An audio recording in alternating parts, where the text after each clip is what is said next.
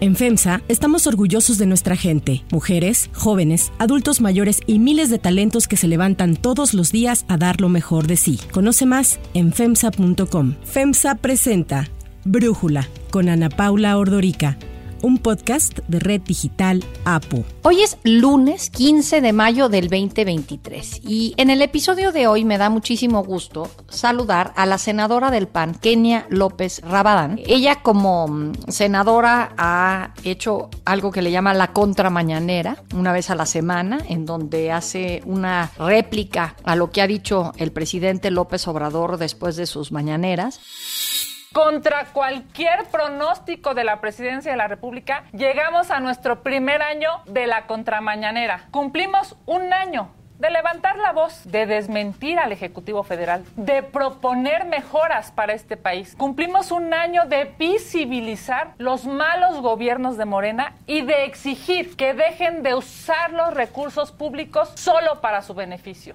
Y en ese sentido me parece que es una excepción a algo que ocurre dentro de la oposición y por eso busqué platicar contigo, senadora Kenia López Rabadán. Muchísimas gracias por aceptar la entrevista. Hola, ¿qué tal? Como siempre a tus órdenes. A ver, Kenia, te decía que te veo como una excepción porque siento que después de lo que pasó la semana pasada, en donde hubo aplausos y alegría por ver que funcionan los contrapesos, cuando la Suprema Corte votó 9 a 2 a tumbar básicamente el plan B, una parte del plan B electoral del presidente López Obrador por haber fallado a los procesos en el Senado, me parece que siendo un triunfo de estos contrapesos, sigue siendo preocupante el papel que ha tenido la oposición y que está teniendo la oposición en estos momentos. No veo una oposición que esté capitalizando todos los fracasos que están ocurriendo en el actual gobierno y por eso te quería preguntar tu posición respecto a el papel de la oposición ante un gobierno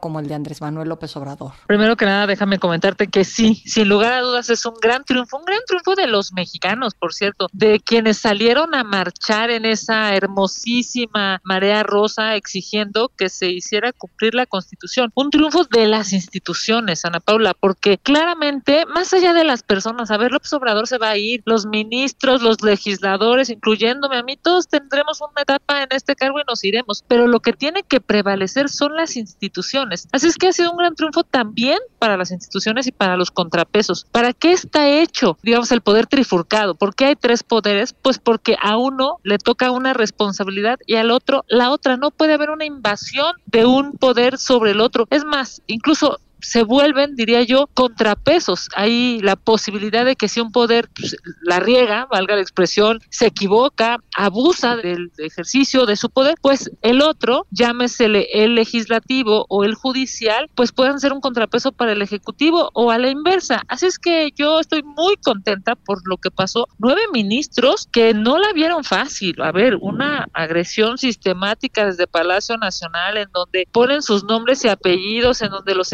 donde el presidente de veras ya no tiene límites.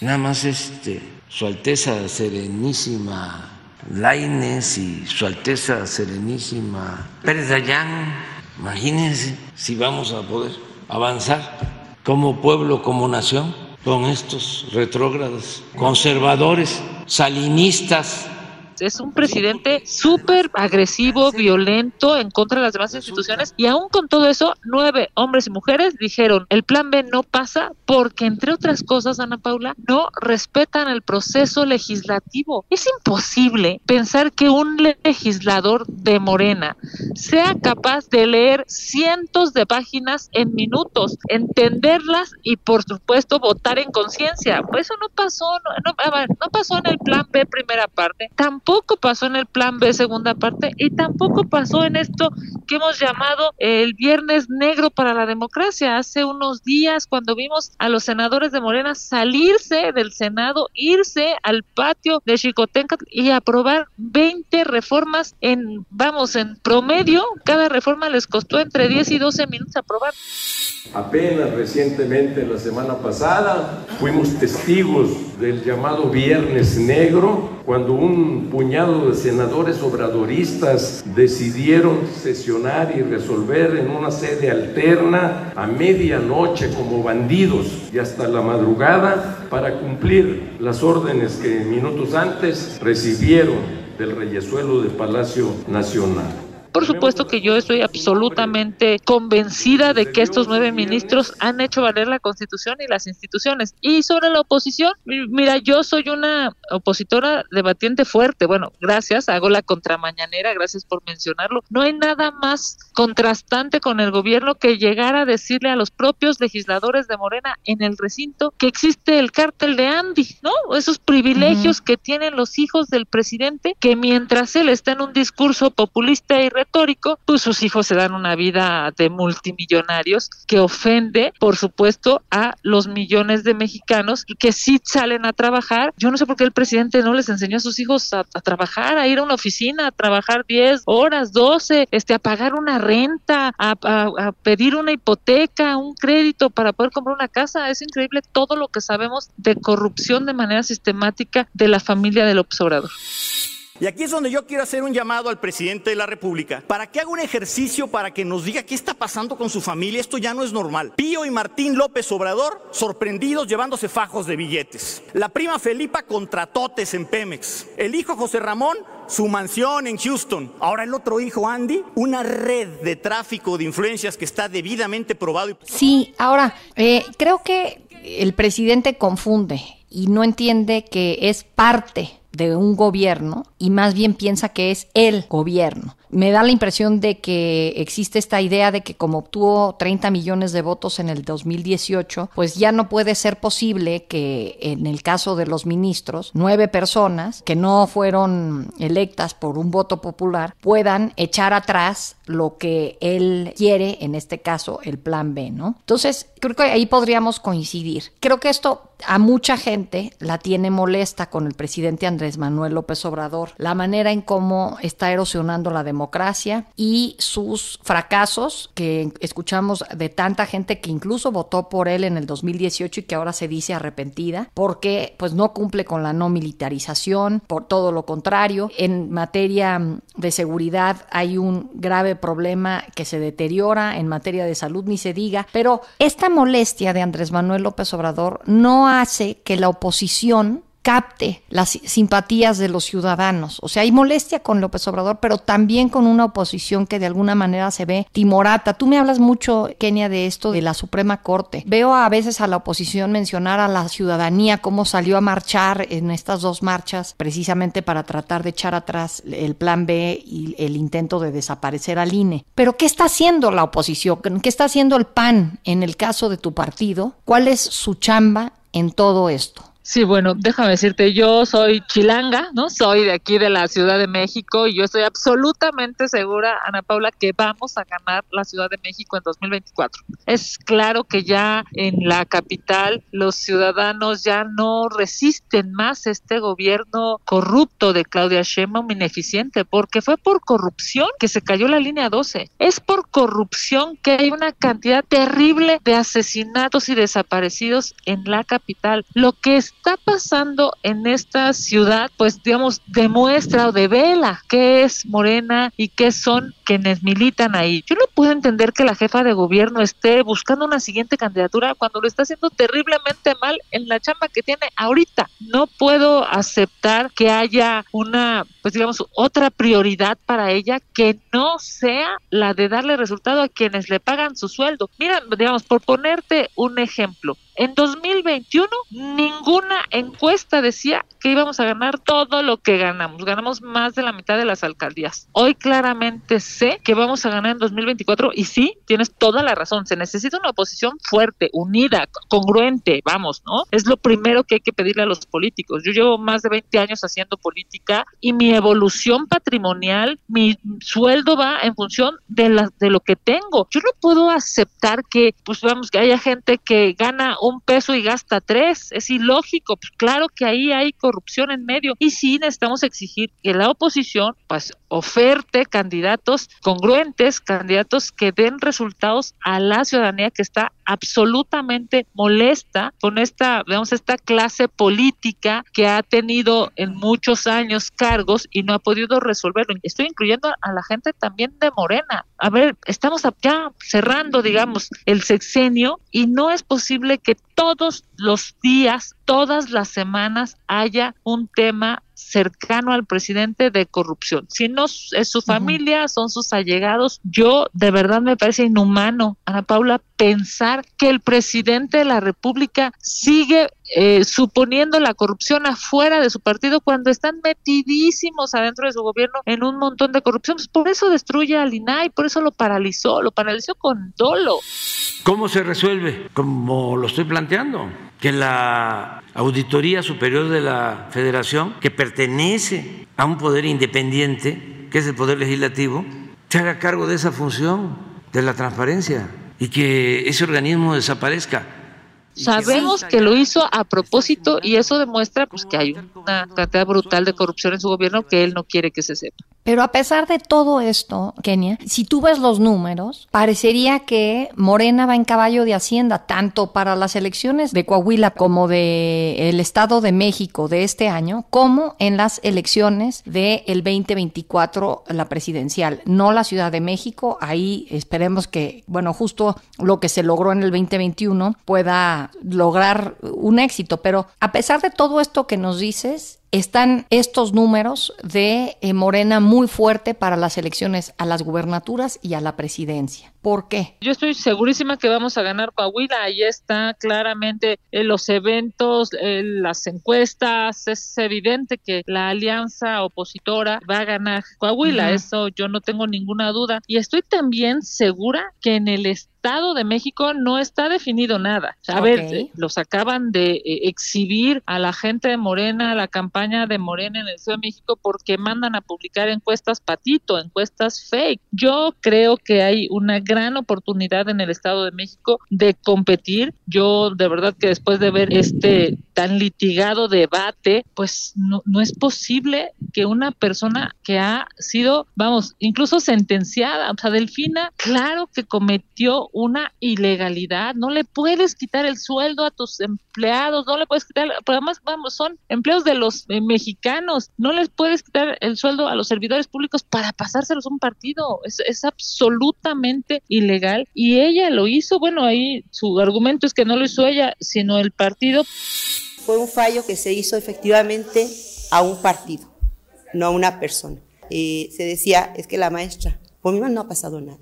Y yo insisto y digo, demuéstrenlo pues ella es el partido también, eso es claro. el, partido no es, el partido no es un letrero, el partido no son unas letras, son las personas que toman las decisiones y ella también es responsable. es que yo espero pues que en 2024, yo hoy lo tengo más claro que nunca, hay dos visiones de país. Ana Paula, lo que quiere, a lo que le gusta el gobierno y a quien no le gusta este gobierno corrupto, ineficiente y mortal y que por supuesto estarán acompañándonos. Ahí justo esto que mencionas, el debate, cuando Delfina Gómez dice, no fui yo, fue el partido. Ella todo el debate estuvo señalando a Alejandra del Moral por ser priista, tu partido, el PRI, los corruptos del PRI, el PRI, el PRI. Y Delfina dice, no fui yo, fue mi partido. Siento que en el post debate, en el spin, digamos, le dejaron todo a Morena a que Morena decidiera irse contra mí, contra la moderadora, en lugar de que ustedes capitalizaran pues los dos o tres cosas que dijo Delfina Gómez en el debate, que les podría haber servido para de alguna manera hacer su propio spin y capitalizarlo. Y yo no lo vi. Entonces por eso tengo esta enorme duda de si con una candidata como Delfina Gómez, que se le ha señalado que no sabe debatir, yo la vi que lo hizo bastante mejor de lo que me hubiera imaginado, pero si se le señala a ella de esa forma, ¿cómo no capitalizaron más lo que ahí ocurrió y por qué le dejaron, Kenia, todo el discurso a Morena? Bueno, déjame decirte, me parece pues que de entrada, tratar de argumentar que la señora perdió el debate por la moderadora es una aceptación pública de Mario Delgado de que su candidata perdió el debate, ¿no? A mí me, parecía inaceptable o inentendible que el presidente de Morena Nacional estuviera intentando culparte o culpar a, digamos, a una tercera persona, la moderadora. Cuando sale Ana Paula Ordorica, nuestro representante, presenta ante el instituto el posicionamiento público de Ana Paula, que bueno, pues, no le gusta la cuarta transformación y lo respetamos. Y el instituto dijo, no, es que se va a pegar a las reglas que le vamos a establecer de imparcialidad. Y todos fuimos testigos de que no ocurrió así. La maestra tuvo que debatir con la moderadora y aparte con la candidata del PREAN. Yo te quiero decir primero felicitarte porque lo hiciste espectacular. Yo estaba ahí físicamente y por supuesto que la cuestionaste a ella y cuestionaste a Alejandra. El tema es que estos señores de Morena tienen una piel verdaderamente sensible, son altamente corruptos y no les gusta que le digan corruptos. Yo estoy convencida pues de que así como ese debate demostró que la señora Delfina no sabe ni dónde quedan los municipios de su estado, demostró que acepta la corrupción y pero se la adjudica a Morena, también estoy clara que no hay condiciones para pensar que el Estado de México podría tener un futuro mejor si ella estuviera al mando es, vamos, dicen que el que es honrado en lo poco es honrado en lo mucho, o a la inversa, el que es corrupto en lo poco es corrupto en lo mucho. Si siendo alcaldesa hizo todos esos destrozos y ahora sabemos que en, su municipio hay contratos fantasma, acompañados por supuesto por Morena y el equipo político de ella, imagínate lo que podría pasar para el Estado de México, sería terrible. Yo eh, por supuesto acompaño tu incluso tu reclamo público diría yo porque perdón pero si, si les estás argumentando algo que además dijo la autoridad electoral vamos no es una decisión ni tuya ni de un medio de comunicación ni, ni siquiera de la oposición. Lo que resolvió la autoridad electoral es que evidentemente es ilegal lo que hizo la señora Delfina. Ahora yo sí creo y tienes toda la razón que necesitamos más voces en la oposición sí y necesitamos más fuerza en la oposición sí yo lo hago desde el Senado de la República. Bienvenidas, bienidos al Senado de la República, la casa de la oposición yo levanto la voz siempre con respeto, por cierto, Ana Paula, yo soy una debatiente fuerte, pero siempre lo hago con respeto. Ahora ver estas escenas de los senadores de Morena cuando pues, empezaron a manotear y a gritar de, groserías, una cosa así terrible en pleno Senado de la República, eso es algo que yo no entiendo, porque ellos han sido oposición durante muchos años y nunca les faltamos al respeto. Es obvio que hoy hay dos visiones de país. La visión de país de Morena, en donde no quieren estancias infantiles, en donde quieren en un aeropuerto que ni vuelos tiene, en donde quieren lamentablemente destruir las instituciones. Esa es una visión de país. Y la otra es la que yo acompaño y la que yo tengo, por supuesto, la obligación de ser una voz en el Senado de la República, que es esta visión de la oposición, una visión en donde sí hay estancias infantiles y las mujeres puedan ir a trabajar sabiendo que sus hijos están bien cuidados. Una visión de país en donde, por supuesto, tengamos un aeropuerto internacional de primer nivel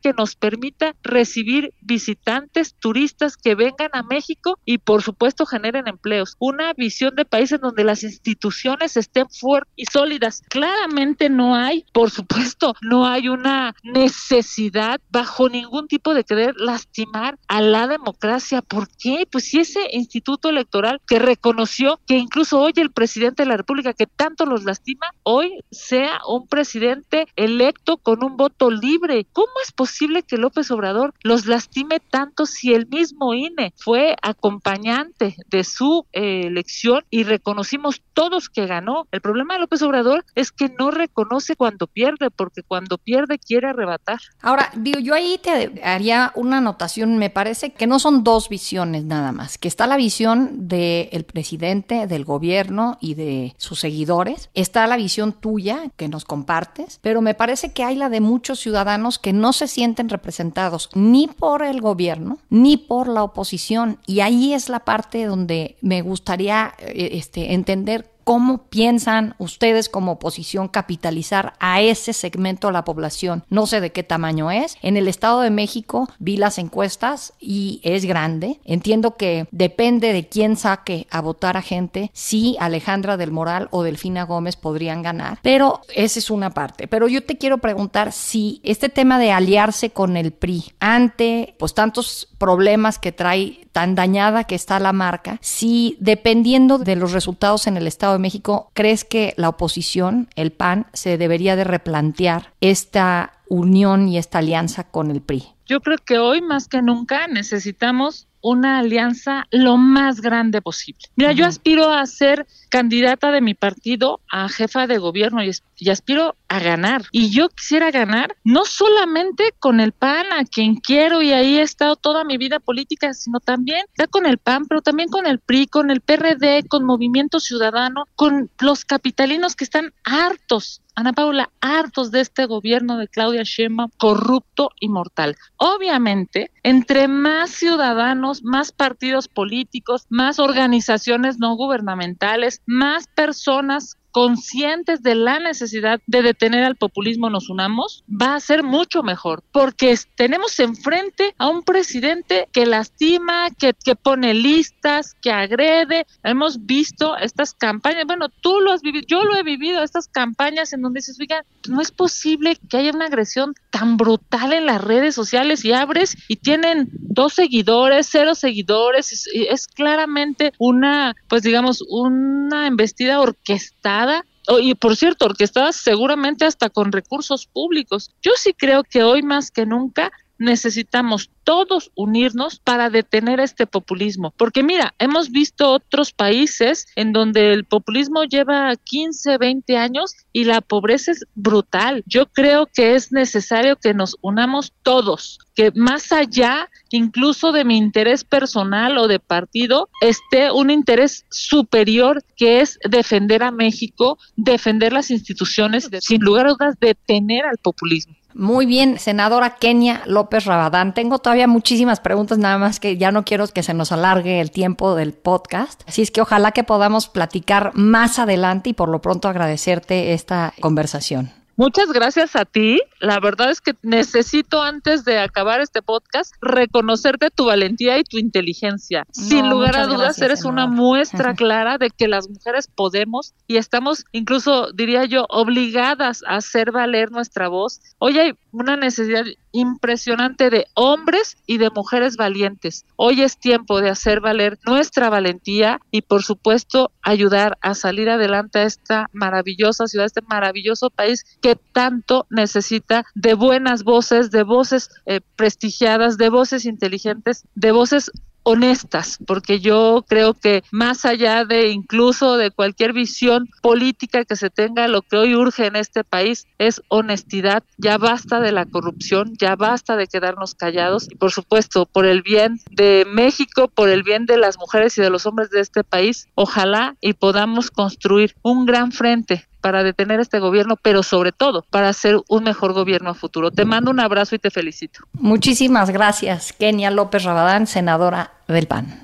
Si te gusta escuchar Brújula, te invitamos a que te suscribas en tu aplicación favorita o que descargues la aplicación Apo Digital. Es totalmente gratis y si te suscribes será más fácil para ti escucharnos. Además, nos puedes dejar un comentario o calificar el podcast para que sigamos creciendo y mejorando para ti. Para cerrar el episodio de hoy, los quiero dejar con música de Dolly Parton.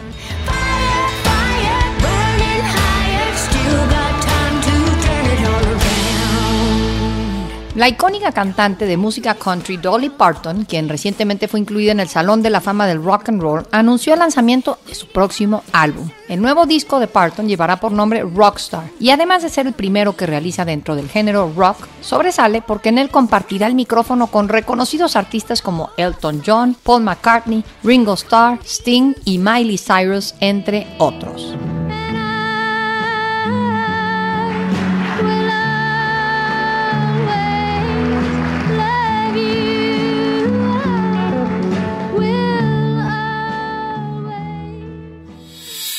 Soy Ana Paula Ordorica. Brújula es una producción de Red Digital APO. En la redacción, Ariadna Villalobos. En la coordinación y redacción, Christopher Chimal. Y en la edición, Cristian Soriano. Los esperamos mañana con la información más importante del día.